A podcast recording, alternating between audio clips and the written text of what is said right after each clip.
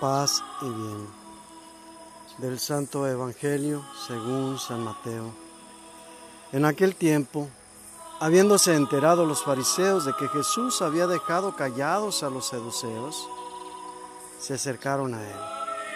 Uno de ellos, que era doctor de la ley, le preguntó para ponerlo a prueba, Maestro, ¿cuál es el mandamiento más grande de la ley? Jesús le respondió, amarás al Señor tu Dios con todo tu corazón, con toda tu alma y con toda tu mente. Este es el más grande y el primero de los mandamientos. Y el segundo es semejante a este. Amarás a tu prójimo como a ti mismo. En estos dos mandamientos se fundamenta la ley y los profetas. Palabra del Señor.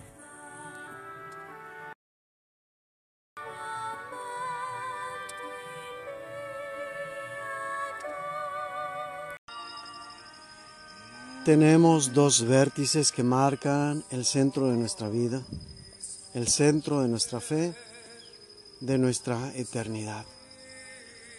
Estos vértices son uno vertical, que es el amor a Dios, y en el cual tenemos nuestro origen, pues la iniciativa la toma Dios. Del amor de Dios nace el amor de nuestro corazón. Del deseo de compartir este amor a semejanza de la Trinidad,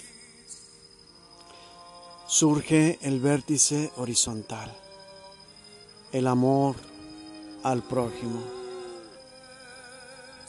Este es el mandamiento más grande que dio como respuesta Jesús a la pregunta que, aunque insidiosa, ha servido de base para reconocer esta verdad, para obtener de Jesús este gran fundamento para llevar una vida en armonía, una vida plena de felicidad. Si nos faltan estos vértices, nos falta todo.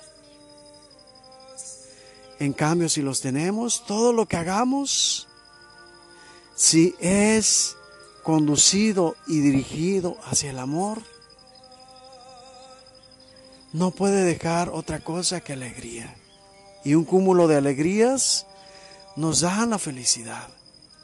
Que ojo, no significa que la felicidad sea solamente alegrías, sino que este cúmulo de alegrías va a estar sazonado por otros sabores que contrasten, otros elementos en nuestra vida que nos van a dejar otros sentimientos, a veces de frustración, a veces de dolor, a veces de sufrimiento, desesperación. Pero si todo esto lo fundamentamos en el amor, Dios va a estar ahí presente para darnos alegría, para darnos sostén, para darnos fuerzas, pero sobre todo para darnos esperanzas. El amor pues es el que nos mantiene de pie.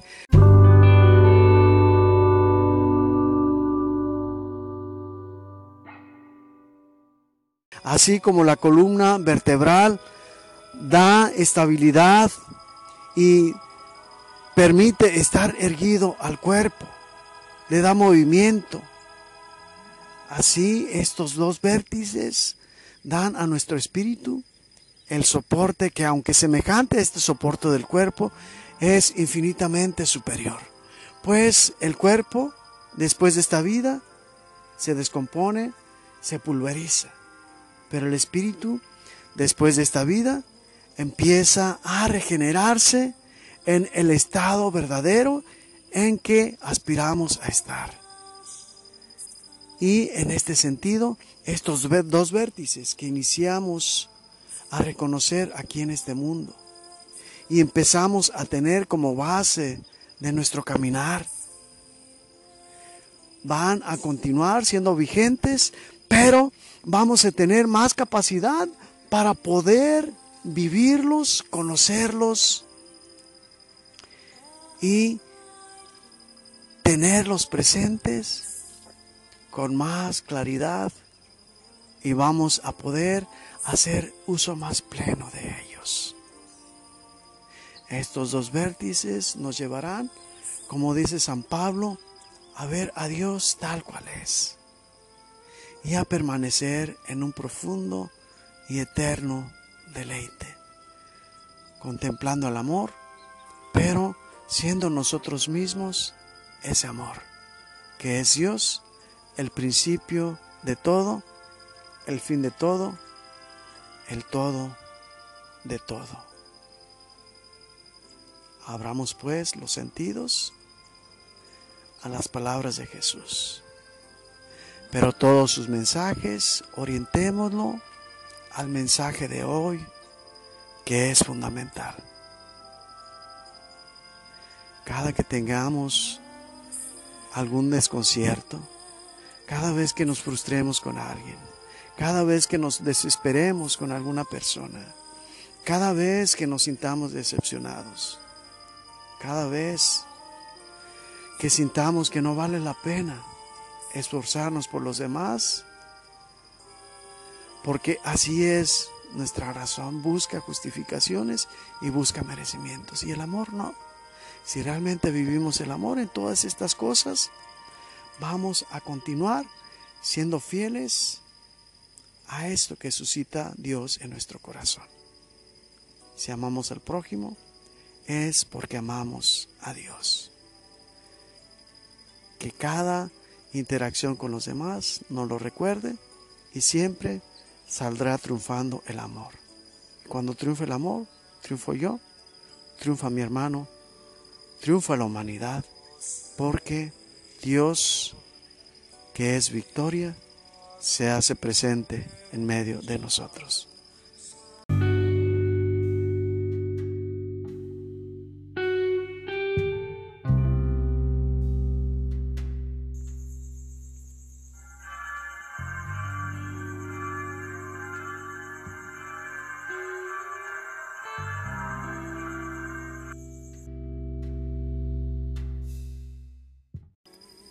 Dios, tú eres el amor, tú eres el origen, tú eres todo. Concédeme vivir ese amor con los demás, sabiendo que ha salido de ti. Y permíteme orientar mis actos, mis pasos, junto con los demás, hacia ti, que eres el amor supremo el bien pleno, el sumo bien. Tú lo eres todo para que nosotros seamos todo en todos.